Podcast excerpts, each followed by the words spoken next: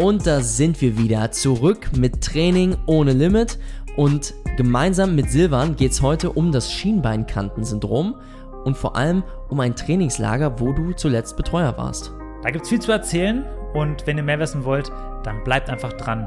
Und jetzt viel Spaß mit der Folge.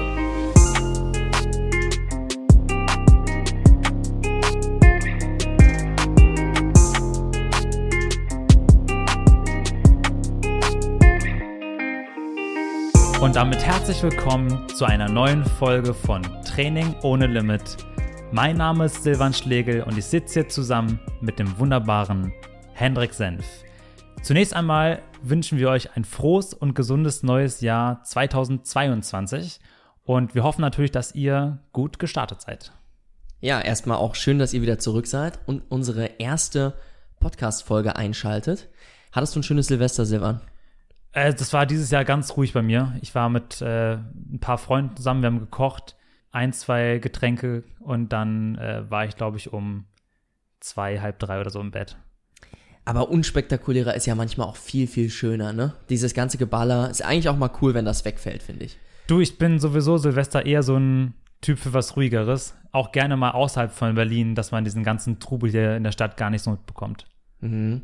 Auf jeden Fall hoffen wir, ihr seid gut reingestartet und hattet jetzt auch äh, schon ein paar Tage Zeit, vielleicht auf die Neujahrsvorsätze einzugehen und die durchzuziehen oder sich vielleicht auch gar keine zu stellen. Bist du davon ein Fan? Äh, gar nicht so. Also gerade so einer Winterblues-Stimmung, sich dann irgendwie emotional irgendwelche Vorsätze zu machen, bin ich nicht so der Typ dafür. Ich gucke dann eher, dass ich vielleicht im Sommer oder so mir mal überlege, ach geil, was könnte man sich jetzt nochmal vornehmen bis zum Ende vom Jahr und dann packt man es an. Aber ihr wisst, im Winter wird der Sommerkörper geschaffen. Deswegen ähm, ist vielleicht jetzt doch die bessere Zeit als dann erst im Sommer. Ja, abgerechnet am Strand nachher. Ganz genau.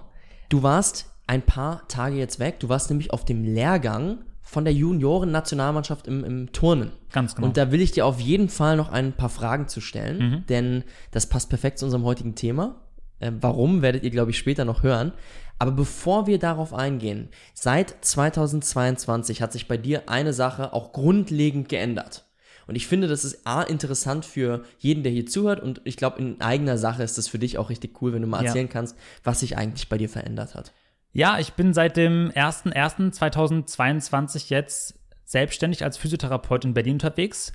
Ähm, was super cool ist, weil ich dadurch äh, deutlich individueller die Betreuung gestalten kann. Sowohl vor Ort in Berlin, äh, in Schöneberg bin ich da in der Bearbox. Das ist im Grunde eine kleine Personal Training Box, Personal Training Studio, wo ich ähm, dann eben jetzt freie Termine zur Verfügung habe.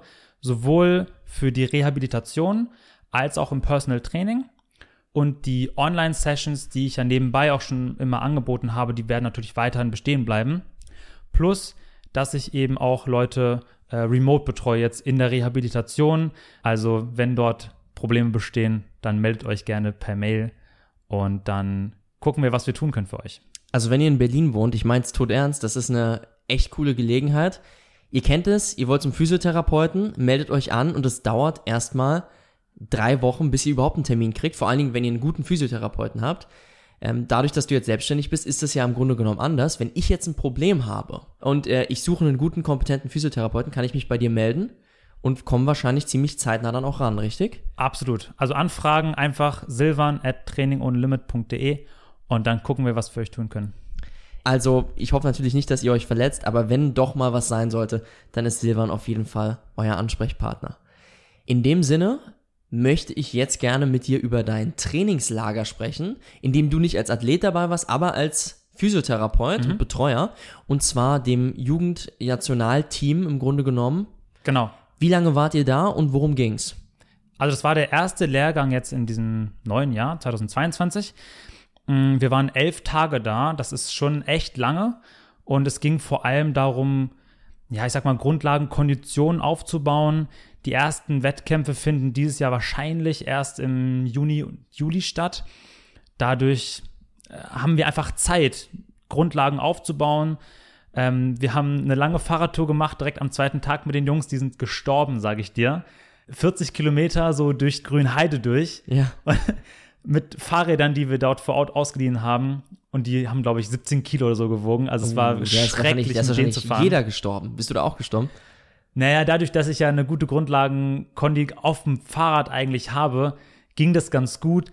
Ich habe es ordentlich gemerkt. Also auf diesem Fahrrad dann zu sitzen über die Zeit und dann kommst du gar nicht voran, weil du musst selbst bergab musst du fast treten, damit irgendwie, damit es weitergeht. Also war schon eine coole Runde. Nichtsdestotrotz müssen die da auch mal durch. Es geht da wirklich darum, äh, dass die über so einen langen Wettkampftag ja auch dann entsprechend die Leistung bringen können. Und dafür konnten wir dann viel tun. Und natürlich äh, sollten auch an den entsprechenden Geräten dann die Grundlagen gelegt werden. Also keine jetzt sehr spektakulären Elemente. Dafür ist dann äh, im weiteren Verlauf des Jahres noch Zeit, sondern erstmal zu gucken, dass man nach einer Pause zwischen Weihnachten und Silvester jetzt wieder reinkommt, Gefühl fürs Gerät bekommt.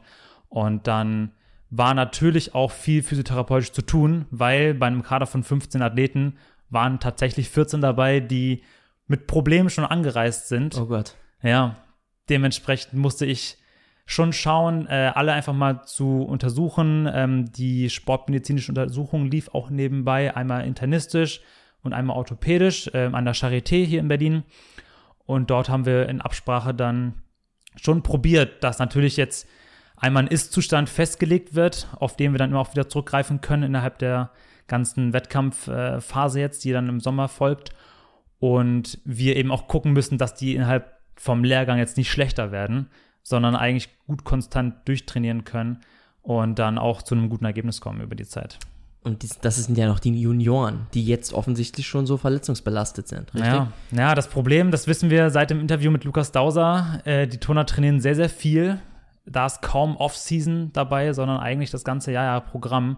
Und da muss man schon gut gucken, dass man das gut durchperiodisiert, um ja solche Überlastungserscheinungen dann zu reduzieren. Wenn du also über Grundlagen sprichst, die in so einem Trainingslager gelegt werden, dann geht es also nicht um Grundlagenausdauer erstmal, das ist äh, auch was, was vielleicht nebenbei läuft, aber es geht vor allen Dingen um Bewegungsqualität. Ja. Und Grundlagen im Turn, ist das dann der Purzelbaum oder ist das ein Rückwärtssalto oder was meint man mit Grundlagen?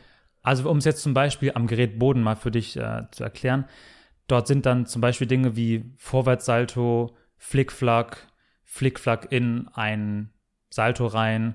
Wie du schon richtig sagst, Bewegungsqualität zu schulen, äh, sich sicher in den Elementen zu fühlen und äh, dann gar nicht so, um jetzt extrem spektakuläre Dinge zu machen. Das kommt dann alles in der, in der Wettkampfphase. Das können die ja auch alles schon.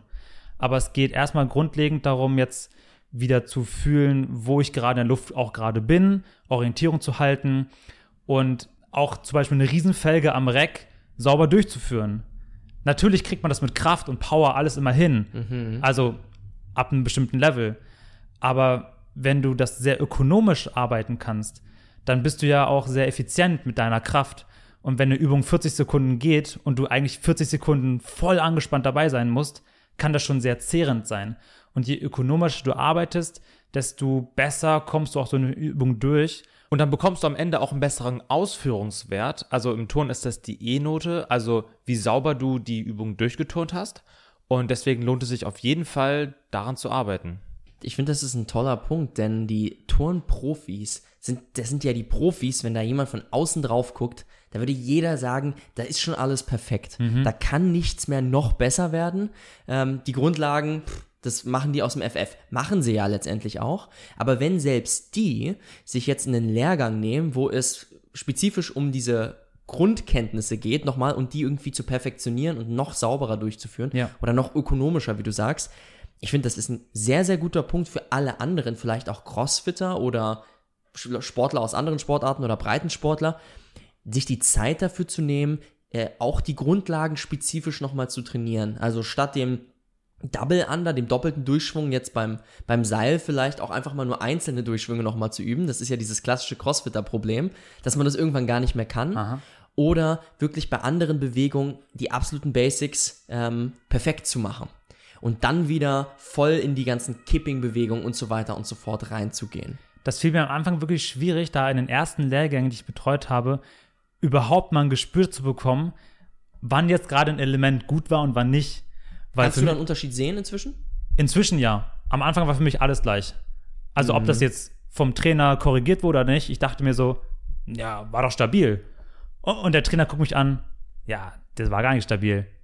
Also das war gestanden, aber halt nicht technisch schön. Ja, ist als Coach auch das A und O. Äh, wenn man sich sehr viel mit einer Sportart beschäftigt, dann wird das Auge so gut geschult, dass man gar nicht mehr exakt hingucken muss, sondern Ja. man guckt nur noch auf das grobe Bild des Athleten. Also man guckt, visiert keinen Punkt mehr spezifisch an, sondern man guckt nur drauf und weiß sofort, wo das Problem stattfindet. Und sobald man es sieht, kann man danach natürlich genauer dann gucken.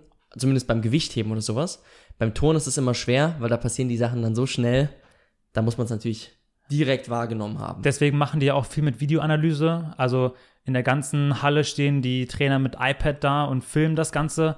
Äh, in der Turnhalle ist es mega. Die haben überall Kameras. In, also in unterschiedlichsten Positionen kannst du quasi zeitverzögert dann dich nochmal angucken, nachdem du dann aus der Grube raussteigst oder äh, nachdem du deinen Versuch gemacht hast.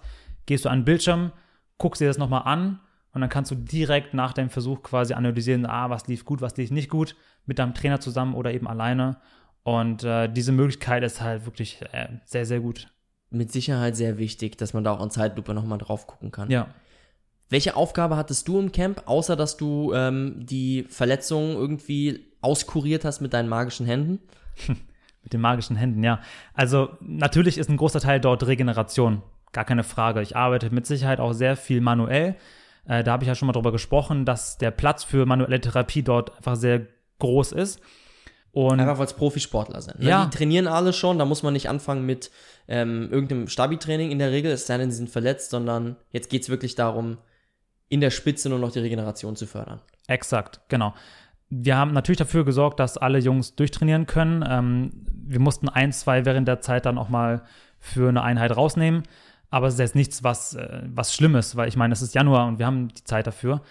Sondern dann war es eher so, dass ähm, der Bundestrainer ankam und meinte so, ey Silvan, wir haben jetzt hier noch Zeit für eine Krafteinheit. Schnapp dir die Jungs, die du brauchst. Und dann geht ihr in den Kraftraum und macht das Reha-Training, baut es zusammen auf. Ich habe mir die Landestrainer mit dazu genommen, um denen einfach zu zeigen, so, ey, diese Inhalte wären aus meiner Sicht wichtig. Äh, was sagt ihr dazu, dass wir aus einer sehr gemeinschaftlichen, zusammenarbeitenden Situation dort entsprechend für die Jungs das Training aufbauen und dann auch so ja, etablieren, dass sie das zu Hause am besten äh, dann auch selber durchführen können, weil nur so kommen wir ja äh, zu äh, den Resultaten auch, ja, dass wir über einen langen Zeitraum dann mit einem gemeinsamen Ziel weiterarbeiten können. Deswegen war es mir ganz, ganz wichtig, dort die Landestrainer auch mit ins Boot zu holen. Die Jungs sowieso, die müssen da selber Bock drauf haben, ihr Reha-Zeug zu machen. Und dann hoffe ich, dass wir da jetzt in eine gute Saison starten können. Du hast ja auch 14 Leute gehabt, die Probleme hatten von diesen 15 Athleten, die da waren, also eigentlich im Grunde genommen fast jeder. Ja. Und die hast du dann eben an den Rand mitgenommen, denen auch noch Hausaufgaben mit auf den Weg gegeben. Mhm. Was waren denn grundsätzlich ähm, die Verletzungen, die bei den Turnern aufgetreten sind? Waren die schon vorher da? Ja, du hast gesagt, die sind angereist mit denen, ne? Ja, genau, die sind mit den Verletzungen angereist. Wir hatten nur ein, zwei kleinere Dinge, die passiert sind in der Zeit. Aber zu 80 Prozent haben die Jungs Probleme im Schulterbereich. Also vor allem vorne, weil eben die Belastung durchs Tor natürlich viel über die Vorderseite kommt. Ähm, also vordere Schulterschmerzen. Viele haben Probleme, einen Arm-Rumpfwinkel ordentlich öffnen zu können, gerade aktiv. Die passive Beweglichkeit ist bei allen Wegen der ziemlich gut. Schulterprobleme. Ja, oder die Schulterprobleme resultieren aus dieser Situation. Dass sie nicht ganz öffnen können und dann gerade bei geschwungenen Elementen, wo sie dann vorne quasi wie reinrauschen, dann die Mobilität halt aktiv fehlt und dann immer die Strukturen so belastet werden, dass dann über einen langen Zeitraum dort chronische Probleme entstehen. Und da haben wir auch schon über einen längeren Zeitraum eigentlich probiert, äh, Dinge zu optimieren. Es ist immer schwierig, ne? weil solche Dinge ändern sich jetzt von, nicht von jetzt auf gleich, sondern das braucht einfach Zeit dazwischen. Und das zweite große Ding, was jetzt tatsächlich sogar drei Jungs von denen betrifft, waren Schienbeinprobleme. Was man beim Turnen gar nicht so direkt irgendwie vermutet. Also als du mir das vorhin erzählt hast, äh, dachte ich mir auch, Schienbeinprobleme, das Mhm. kann ja echt nicht sein. Ähm, Schulter, völlig logisch. Die Ja. Turner hängen die ganze Zeit an ihren Armen oder stehen auf ihren Armen. Aber Schienbeinprobleme, tatsächlich von den Sprüngen, die im Turn gemacht werden. Naja, ja? es ist ja viel Sprung und äh, auch am Boden hast du ja immer diese, diese harten Einschläge dann nachher bei der du Landung. landest halt viel. Genau, Ja. genau. Und äh, da haben jetzt drei Jungs tatsächlich schon äh, chronische Schienbeinprobleme, die immer sehr, sehr schwer zu behandeln sind. Da sprechen wir gleich drüber. Und das ist einfach, ja, große Kacke, die wir dort irgendwie im Griff bekommen müssen. Ich find's wirklich interessant, wenn man in so einer Turnerhalle war, der, der weiß, dass dieser Boden so sehr soft ist. Also das ist ein bisschen wie beim Profi-Wrestling, wenn man diesen Boden immer so laut schallern hört, weil der ja extrem abfedert. Genauso ist es beim Turnen auch. Genau, einen Schwingboden haben die ja. Gerne Schwingboden. Ja. Und ähm, nichtsdestotrotz gibt's also viele Probleme an den Schienbeinen. Ja. Sind die Schienbeinprobleme diese klassischen Chin-Splints, die man jetzt auch aus dem Laufsport kennt? Also jeder, ich glaube, jeder, der jetzt auch zuhört, hat schon mal ein Schienbeinkantensyndrom gehabt. Diese, diese Chin-Splints, wenn das vordere Schienbein so sehr entzündet ist.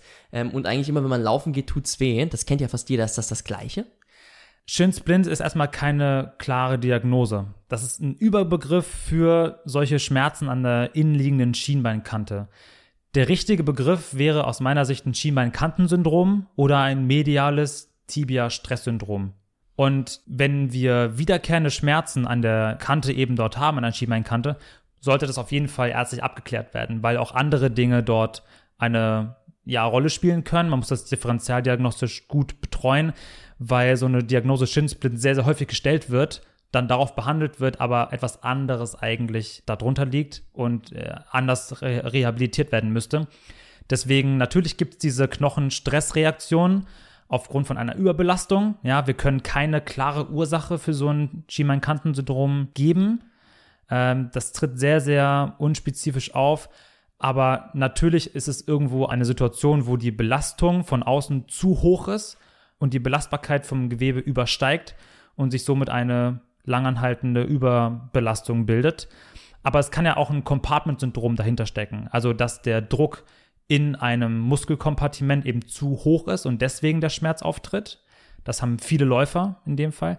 Ähm, es könnte eine Tendinopathie dahinter stecken, also eine Sehnenproblematik, die dann dort an der Ansatzstelle diese Schmerzen verursachen. Da muss man die Sehne rehabilitieren. Oder es kann ja natürlich auch eine Neuralgie, also eine äh, Ischias-Problematik zum Beispiel sein, die man dann halt nur mit einem Schienbeinkantensyndrom verwechselt, weil es vielleicht in der Anamnese nicht ganz rauskommt und äh, dann müsste man da eigentlich neurologisch nochmal weiter untersuchen.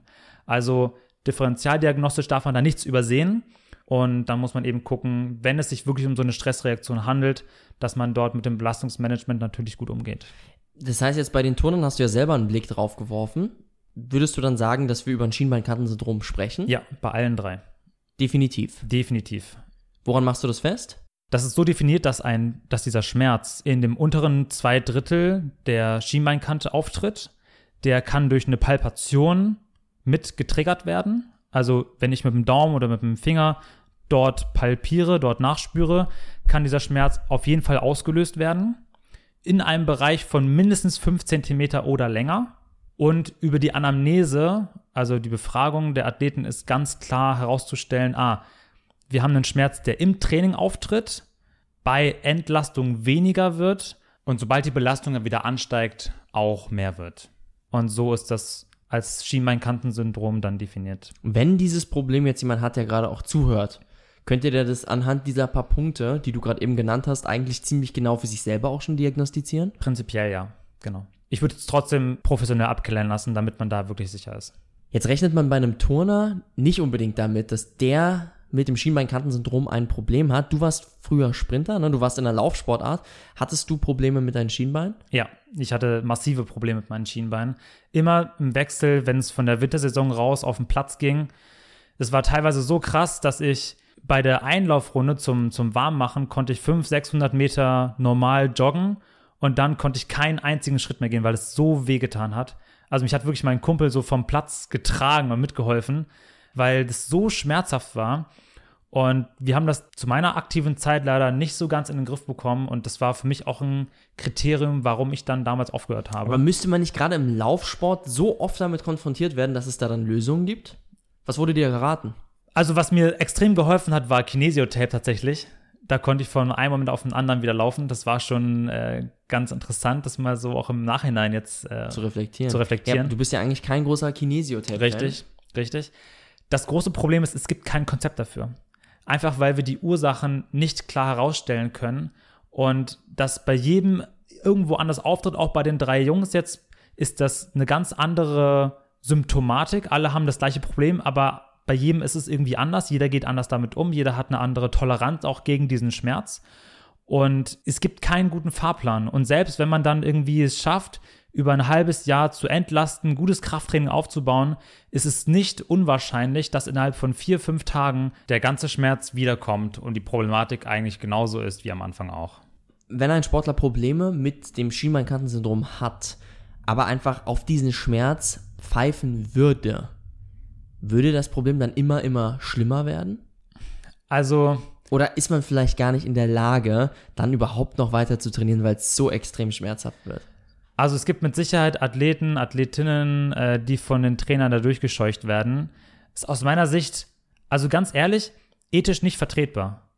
Weil selbst wenn zum Beispiel das Wachstum jetzt eine Rolle spielt, das ist ein Faktor, den wir berücksichtigen müssen.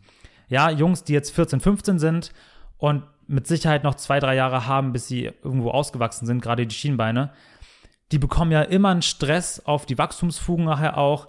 Und sollte man die jetzt zwei Jahre noch gegen den Schmerz durchtrainieren lassen oder mit Schmerz überhaupt trainieren lassen? Ich finde das nicht richtig. Und die Hoffnung ist da, dass dann das Gewebe stärker wird und belastbarer und widerstandsfähiger und robuster. Aber es kann ja auch voll nach hinten losgehen und die haben dann jahrelang Probleme. Und das könnte ich mit mir selber nicht vereinbaren. Das heißt, es kann chronisch werden, sodass man das gar nicht mehr wegbekommt irgendwann. Ja, also ich, bei mir selber ist es tatsächlich auch so, wenn ich es wieder richtig intensiv anfange mit Spikes und so zu laufen, dann ist es auch wieder da. Also so richtig recovered habe ich das nicht. Wahnsinn. Wenn dir diese Folge bisher gefallen hat, dann schau doch mal auf unserer Website trainingohnelimit.de vorbei. Denn wenn du eine Frage hast, dann können wir hier am besten darauf eingehen. Schreib uns dein Feedback und jetzt viel Spaß im weiteren Verlauf. Dann äh, würde ich trotzdem aber gerne natürlich von dir wissen, wie man vorgehen kann grundsätzlich. Also Risiken haben wir, glaube ich, ganz gut angeschnitten, aber vielleicht kann man das noch ein wenig ausweiten. Also Lauf- und Springsportarten haben wir schon gesagt. Was, was kann man dann noch äh, mit eingrenzen? Ja, so bis zu 35 Prozent aller Läufer sind mindestens einmal, Läufer und Springer sind mindestens einmal von so einem Schienbeinkantensyndrom betroffen. Ganz interessant, es gab 2017 eine Untersuchung bei Läufern, mit und ohne Schienbeinkantensyndrom. Beide wurden untersucht und man hat nach strukturellen Veränderungen gesucht am Gewebe. Und dort hat man äh, mit dem Ultraschall und MRT eben wirklich gesucht, so gibt es kleine Ödeme im Knochen, gibt es irgendwie Hinweise darauf, dass die Muskulatur sich verändert hat, dass sich äh, im Sehnenansatzbereich Veränderungen aufgetreten sind. Und die gibt es nicht. Beziehungsweise man findet in beiden Gruppen solche Veränderungen. Sprich, es gibt keinen Rückschluss darauf, dass sich eine Struktur verändert und deswegen dieser Schmerz entsteht. Und das ist das große Problem. Auch wenn wir keine strukturellen Veränderungen sehen, ist ja trotzdem der Schmerz da und wir müssen damit umgehen. Was ich interessant fand, in der gleichen Arbeit wurde aber besprochen, dass durchaus in der Muskelphysiologie sich Dinge ändern, weil durch eine langanhaltende Belastung sich der Muskel insofern verändert, dass er ja, ich sag mal, chronisch immer angespannt ist über einen mhm. langen Zeitraum. Und dadurch wird die Blutzirkulation in dem Bereich reduziert. Wir haben also weniger Sauerstoff im Gewebe, mehr Stoffwechselendprodukte, die sich ansammeln. Äh, und das führt natürlich dazu, dass im gesamten Bereich eine Entzündungsreaktion gefördert wird, beziehungsweise schlechter geheilt wird. Und das kann dann mit dem Faktor Zeit selbstverständlich dazu führen, dass solche chronischen Problematiken auftreten und vom Körper eben nicht mehr regeneriert werden. Wäre dann an der Stelle sowas wie Eis angebracht? Auf jeden Fall. Für akute Schmerzreduktion kann das äh, wirklich hilfreich sein, ja.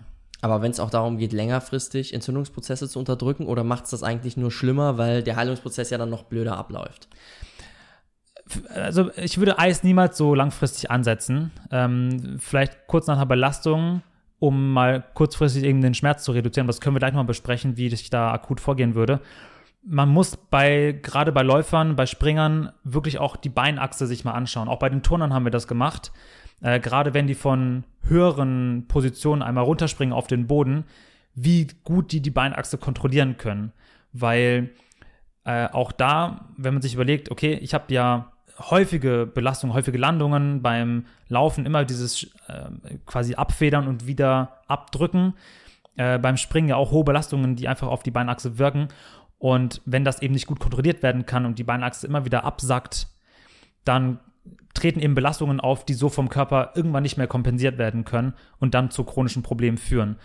Also ist auch ein Beinachsentraining irgendwo oder eine Laufanalyse ab einem bestimmten Zeitpunkt auch mal angebracht, um auf bestimmte biomechanische Probleme hinweisen zu können, die man dann im Training auch gut auftrainieren kann. Also die ideale Lösung im Grunde genommen, wir gucken uns eine Videoanalyse an mit Mhm. einem Coach, der qualifiziert ist und überlegen uns einen Trainingsplan, bevor die Problematik aufgetreten ist, dass man dann gezieltes Training so durchführt, dass die Beinachsenstellung sich so verbessert, dass wir bei Landung oder eben auch beim Laufen eigentlich weniger Risiko haben, jetzt ein Schienbeinkantensyndrom überhaupt zu entwickeln. Das wäre schon gut. Deswegen empfehle ich ja auch vielen Läufern, dass sie ihr Athletiktraining durchziehen. Weil ja gerade im Hobbybereich dann auch oft einfach laufen gegangen wird. Und es wird nur gelaufen und kein zusätzliches Krafttraining gemacht. Aber um eine gewisse muskuläre Kraft aufzubauen, muss ich halt entsprechend das trainieren, um dann auch diese Laufbelastung überhaupt, ja, der widerstehen zu können. Das ist also eine Sache, die eigentlich man eher im, im Vorhinein schon wissen muss oder dann mit langfristiger Planung anpassen kann. Was können wir denn akut machen? Außer, dass wir jetzt irgendwie Eis draufpacken und dann in dem Moment äh, ja, weniger Schmerzen haben. wir haben jetzt darüber gesprochen, dass es meistens ja ein Überlastungsproblem ist. Deswegen ist, glaube ich, der wichtigste Faktor, dass man über das Trainingsvolumen beziehungsweise über das Belastungsmanagement spricht. Die meisten Richtlinien gehen dort in die Richtung, dass man generell sogar das, äh, die, die Laufdistanz, die man pro Woche absolviert, nicht mehr als 10% steigert von Woche zu Woche, um eben solche Anpassungsvorgänge ja auch ablaufen zu lassen, dass sich der Körper dran, dran halten kann und äh, daran anpassen kann, weil selbstverständlich ja Knochen und Sehnen nicht so schnell mitwachsen wie jetzt Muskulatur. Und um dort eben dann diese Anpassungsprozesse denen auch Zeit zu geben, ist eben diese Richtlinie nicht mehr als 10% zu steigern. Das ist ja eigentlich auch eine sehr grundsätzliche Sache. Die ist ja nicht nur aufs Schienbeinkantensyndrom anzuwenden, Ja. sondern auf die meisten anderen Sachen auch noch. Ja, genau. Einfach halt eine, eine Anpassung möglich zu machen und nicht zu schnell zu viel zu wollen. Wenn jetzt aber doch Schmerzen auftreten, dann würde ich sofort die Belastung wechseln, gerade wenn die lang anhaltend sind. Also, dass jetzt mal beim Laufen ein, zwei Tage die Schienbeinkante wehtut, mein Gott, okay. Aber wenn es jetzt wirklich mal drei, vier Wochen am Stück auftritt, dann würde ich darauf zurückgreifen, dass man dann zum Beispiel aufs äh, Fahrrad wechselt oder dass man mit dem Schuhwerk mal spielt, Untergrund mal wechseln, also vielleicht vom Straßenlaufen auf Waldlaufen wechseln oder irgendwo auf einen Untergrund, der ein Ticken weicher ist. Einfach um diese Belastung mal zu verändern, weil so wie es gerade läuft, scheint es ja nicht gut zu sein. Und dann kann man über den Belastungswechsel, über das Belastungsmanagement schon am Anfang sehr gut gegenregulieren. Das hört sich jetzt blöd an, aber ich glaube, das ist ja das, wo jeder von sich aus drauf kommt. Ne? Tut weh auf Ja. dem Asphalt beim Laufen. Okay, wechsle ich mal auf Waldboden oder hol mir bessere Laufschuhe oder trainiere einfach ein bisschen weniger. Genau. Das ist der Punkt Belastungsmanagement. Du, du veränderst den Untergrund oder machst weniger. Gibt es sonst irgendeinen Geheimtrick noch, den man hier anwenden kann, um da was rauszuholen? Also wir haben bei den Jungs jetzt äh, in Chiembaum auch einige Dinge ausprobiert. Wir hatten gerade schon Eis besprochen. Wir haben das gemacht beim Eisbad. Sprich, äh, ich habe einen Mülleimer gefüllt mit Wasser, da haben wir Eis draufgepackt und die haben sich nach der Trainingseinheit dort eine Minute in dem Eisbad drin aufgehalten, 30 Sekunden Pause und dann das dreimal wiederholt. Der eine hatte auch noch Probleme an den Unterarmen. Genau die gleiche Problematik wie ein Schienbeinkantensyndrom, nur an Unterarmen. Also war der mit Schienbein und Unterarm in der Eistonne drin. Sah ganz witzig aus. Aber das hat auf jeden Fall dazu geführt, dass die nach dem Training mal diesen Schmerz runterbekommen haben. Und da möchte die Jungs ja eigentlich auch hinbekommen. Vor allem mental. Dass die merken so, ah, es gibt doch Dinge, die nach dem Training dazu führen, dass ich diesen Schmerz mal loswerde und ich nicht immer in diesen Schmerz reintrainieren muss. Vielleicht im Training muss ich mich mal kurz gerade darüber irgendwie überwinden, aber dann habe ich die Möglichkeit, nach dem Training den Schmerz zu reduzieren.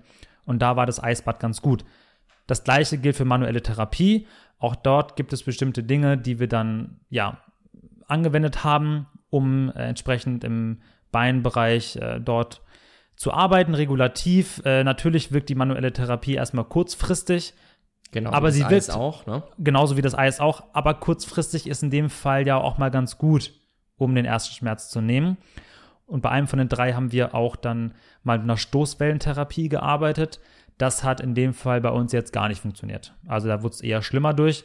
Es gibt durchaus Resultate, wo das wirkt, Aber auch da ist die wissenschaftliche Lage aktuell noch sehr undurchsichtig, ob das überhaupt einen Effekt hat. Wie wirkt die Stoßwellentherapie? Im Grunde ist das ein Bolzen, der sehr, sehr schnell beschleunigt wird, eine Stoßwelle erzeugt, die dann im Gewebe abgefedert wird. Also die Energie, die quasi von außen ins Gewebe reingeschickt wird, wird durch die Festigkeit vom Gewebe abgebremst. Und dadurch haben wir einen hohen mechanischen Reiz, der in dem Fall dann ja zu einer Schmerzreduktion führt und zusätzlich bestimmte Stoffwechselprozesse im Körper beeinflusst, dass zum Beispiel Schmerzmediatoren wie die Substanz P mal nicht so stark präsent im Gewebe auftritt. Und äh, das hat auf jeden Fall eine schmerzreduzierende Wirkung. Bei unserem Toner jetzt gar nicht. Also der hatte wirklich zwei, drei Tage danach massiv mehr Probleme. Das hört sich genauso an wie im Grunde genommen so ein Hypervolt. Muss man sich das genauso vorstellen? Ja, im Grunde sieht es so aus, ja. Kostet, glaube ich, das 20-fache vom Hypervolt oder äh, wo die am Anfang rausgekommen sind. Also es ist wirklich scheiße teuer, das Ding. Und ja, also kann man mal probieren. Ja. Aber sowas anzuschaffen, nur um es dann bei sich selber zu therapieren, macht gar keinen Sinn. Obwohl ich mir, also ich weiß jetzt nicht, worauf ihr damit eingewirkt habt, aber mir das jetzt auf das Schienbein raufzudonnern, das kann ich mir sowieso sehr schlecht vorstellen. Ja, aber du merkst das schon, also schon sehr intensiv. Also Mhm. schon auch schmerzhaft, aber es ist jetzt nicht vergleichbar wie mit einem Hypervolt, der einfach nur 10.000 Mal so schnell arbeitet. Wenn jetzt jemand zu Hause nicht den qualifizierten Physio dabei hat, der also manuelle Therapie machen kann und äh, mal abgesehen von dem, von dem Eisbad vielleicht nach dem Training, was könnte ich jetzt zu Hause machen mit so einer Schienbeinkantenproblematik? Oder würdest du sagen, dann ist wirklich einfach nur das Entscheidende, die Belastung runterzuziehen? Ich habe es am Anfang schon erzählt, Kinesiotape. Und so sehr ich das Zeug hasse, aber in Wieso, dem, wieso hast du das so sehr, wenn es doch Anwendungsbereiche gibt, offensichtlich, wo du es gut findest? weil es so als Allheilmittel verkauft wird für alles Mögliche. Tut dir was weh, pack Kinesiotape drauf. Das ist so aber nicht. Es kann dir helfen. Und wenn es hilft, dann bin ich ein Freund davon. Verstehe. In dem Zusammenhang bist du also ein Freund. Genau.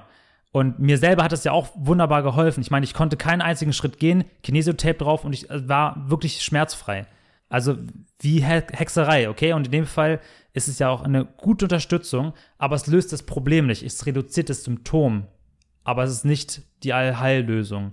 Und das ist wichtig zu verstehen. Was man noch gut verwenden kann, ist auch Leukotape. Und zwar wie als Patellaspange um den Unterschenkel drumherum. Um die schmerzhafte Zone packt man sich relativ fest ein Leukotape, ein, zwei Schichten. Und auch das haben wir bei einem Toner probiert. Hilft sehr, sehr gut, um die Schmerzsymptomatik in dem Fall zu reduzieren. Das muss halt nach der Belastung wieder ab, weil dann wird es halt irgendwann einschnürend sein, weil das ja wirklich gar nicht elastisch ist. Aber solche Dinge kann man mal probieren, wenn sie zur Hand da sind.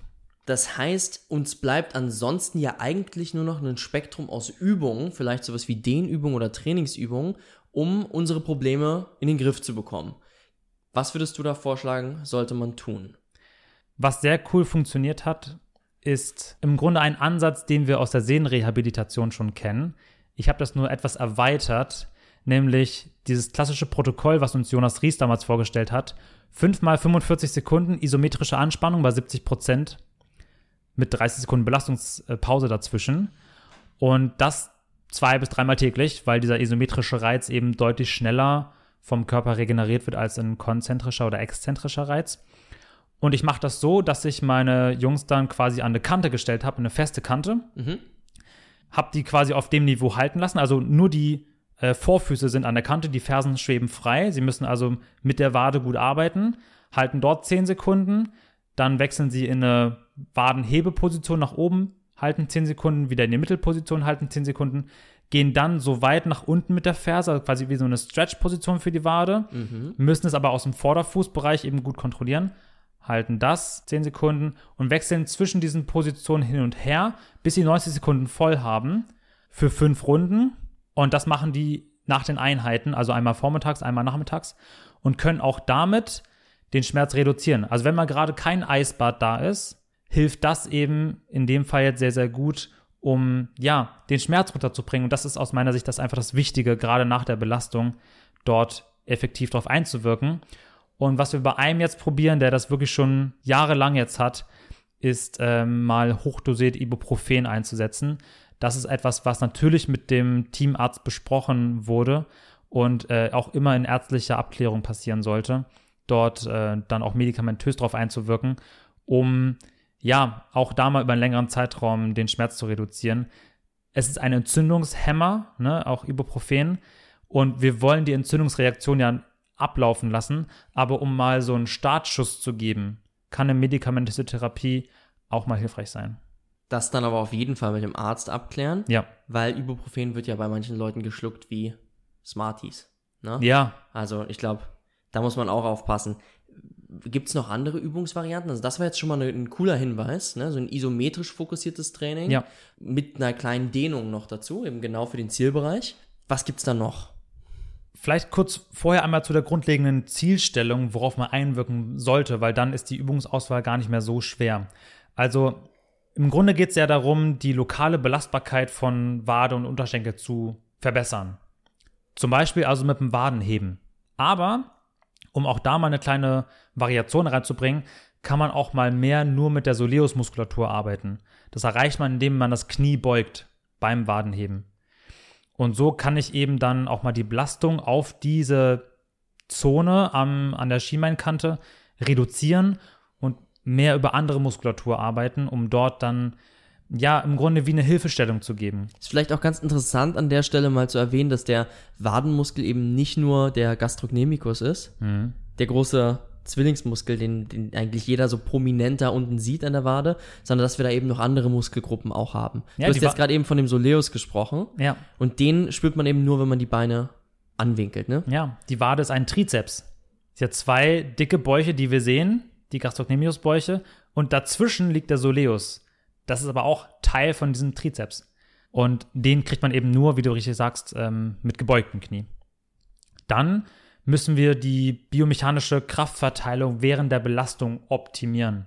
Das kriegen wir gut hin mit dem Beinachsentraining zum Beispiel. Also, dass wir viel in Split-Positionen arbeiten, dass wir über ein Step-Up zum Beispiel arbeiten, dass wir also dort das Knie gut kontrollieren, den Fuß gut kontrollieren und auch mit der Hüfte gut arbeiten, weil ja alles zusammen nachher eigentlich die Belastung gut verteilt. Und wenn wir das im Beckenbereich, Rumpfbereich schon gut ansteuern können, wird die Beinachse auch stabiler stehen. Und das müssen wir gerade im Jugendbereich auch gut mit aufbauen, dass dort diese Bewegungsqualität äh, verstanden wird und auch umgesetzt werden kann. Dann nachher bei einer Landung aus einem zweifachen Salto zum Beispiel. Und das dritte Ziel, was ich mir so überlegt habe, ist im Grunde die Gewebekapazität zu verbessern, sprich Knochendichte, Muskelmasse aufzubauen. Also grundlegende Strength and Conditioning Inhalte, die wir selbstverständlich auch dann aufbauen müssen. Und ähm, das klingt erstmal sehr, sehr einfach, ähm, weil klar, Muskelmasse wird helfen, dort eine gewisse Belastbarkeit aufzubauen.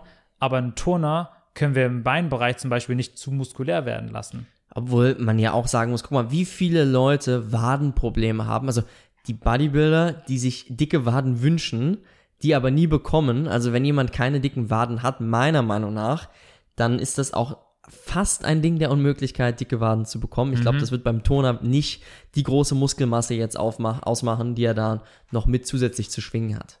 Das ist schon richtig. Das geht am Oberschenkel deutlich schneller. Ne? Ja, das ist schon richtig. Aber da muss man eben aufpassen. Ne? Also, dass man da eben dann die Beine nicht zu schwer werden lässt, weil sonst werden die nachher einfach hinderlich bei Übungen am Reck, an den Ringen etc. Also ergeben sich Übungen dann, wie gesagt, eben wie, wie äh, Step-Ups, ein Soleus Wadenheben, ähm, natürlich ein reguläres, normales Wadenheben, ob im Sitzen, ob im Stehen, äh, Split Squats, natürlich eine Sprungprogression, die dann im weiteren Verlauf der Rehabilitation nach und nach etabliert werden muss äh, auch gerade harte Landungen, um das Knochengewebe, um die Ansatzzonen darauf vorzubereiten. Und äh, ja, dann muss man da dann eben den Return to Run, Return to Jump etc.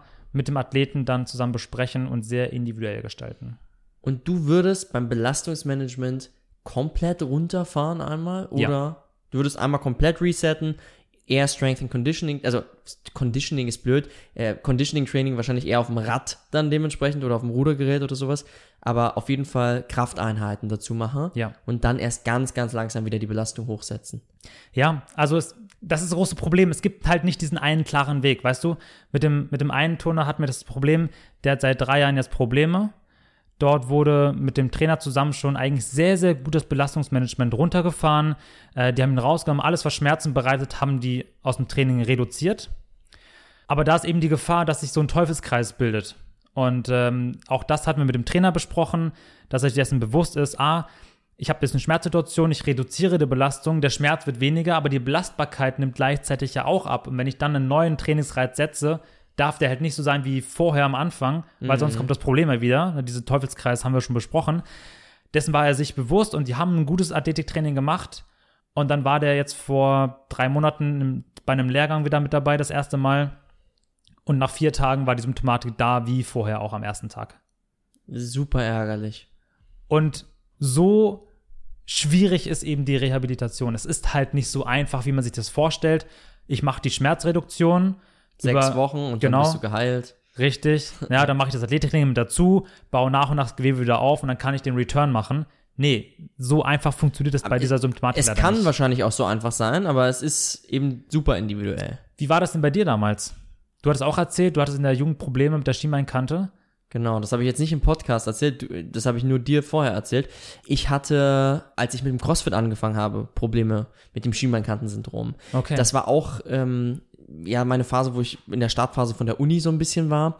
Und äh, wir hatten sehr, sehr viel Laufen im Unisport. Man, man hat einen Leichtathletikanteil, eine Hürdenlaufen, aber auch Hallenfußball, sowas. Und ich habe Double Under versucht zu lernen. Mhm. Und ich war immer, was Sport angeht, da extrem ehrgeizig, gerade was so Skills angeht. Das war jetzt eine der Grundlagenübungen beim CrossFit. Das heißt, Double Unders musste ich können. Ich war aber extrem untalentiert, wirklich. Also ich habe es nicht hinbekommen, in den Klassen das zu lernen. Und äh, das empfehle ich auch bis heute Leuten noch, wenn sie das nicht hinbekommen in den Klassen, stellt euch hin, übt, übt, übt. Anders geht es nicht ja. bei Double Unders. Weil es macht einmal Klick und dann läuft's und vorher braucht es Zeit. Aber ich habe das so viel geübt. Ich habe nämlich mich dann hingestellt und habe immer äh, mindestens 1000 Sprünge jeden Abend gemacht. Mindestens. Mit dem Seil. Also jeden Tag. Krass. Und ähm, irgendwann hat's geklappt. Aber es hat mich meine Schienbeine gekostet, in Anführungszeichen. Und dadurch, dass ich dann auch Leichtathletik und sowas im gleichen Zeitraum hatte, ist das auch nicht weggegangen. Und anschließend habe ich radikal, nach dem halben Jahr, radikal alles runtergefahren. Ich habe das große Glück, dass das bei mir dann nicht mehr wiedergekommen ist. Also ich habe es ähm, habe auf Sprünge komplett verzichtet, mhm. auf Laufen komplett verzichtet und äh, tatsächlich auch einfach Krafttraining gemacht und anderweitig Cardiotraining und dann ist es bei mir weggeblieben. Anders als bei dir, wo es ja immer wieder kommt. Ich kann sogar mein äh, Pensum beim Laufen extrem hochfahren jetzt und kriege dann zum Glück keine Probleme. Good for you. Zumindest ist es bisher nicht wiedergekommen. Ja. Also. Aber beim Hallenfußball und beim Double Under Springen damals sofort wirklich interessant, wie das auf der einen Seite gut ausheilen kann, auch von selbst und gar keine Probleme mehr bereitet und auf der anderen Seite über Jahre lang Probleme bereitet, man eigentlich einen guten Ansatz fährt und der halt trotzdem nicht funktioniert. Und zwischen diesen beiden Polen so bewegt sich irgendwo dieses große Thema Schienbeinkantensyndrom und äh, ist eigentlich immer schwierig zu behandeln.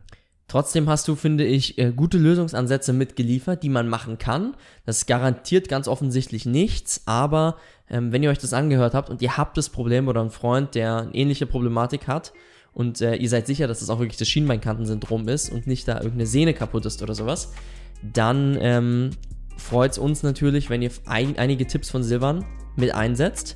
Und ansonsten wünschen wir euch jetzt eine gute Woche. Es sei denn, Silvan, du hast noch was ganz Dringendes, was du loswerden möchtest. Von meiner Seite aus ist alles gesagt. Ähm, vielen Dank fürs Zuhören. Wir sehen uns in der nächsten Woche. Macht's gut und bis dahin. Wir hören uns in der nächsten Woche. Bis bald. Leute, wenn euch diese Folge gefallen hat, dann erzählt euren Freunden davon, verlinkt uns in eurer Instagram Story und schreibt uns euer Feedback dazu. Abonniert uns auf den Social Media Kanälen, hört uns bei Spotify oder Apple Podcast und jetzt wünschen wir euch noch eine schöne Woche und wir sehen uns beim nächsten Mal. Macht's gut. Bis dahin.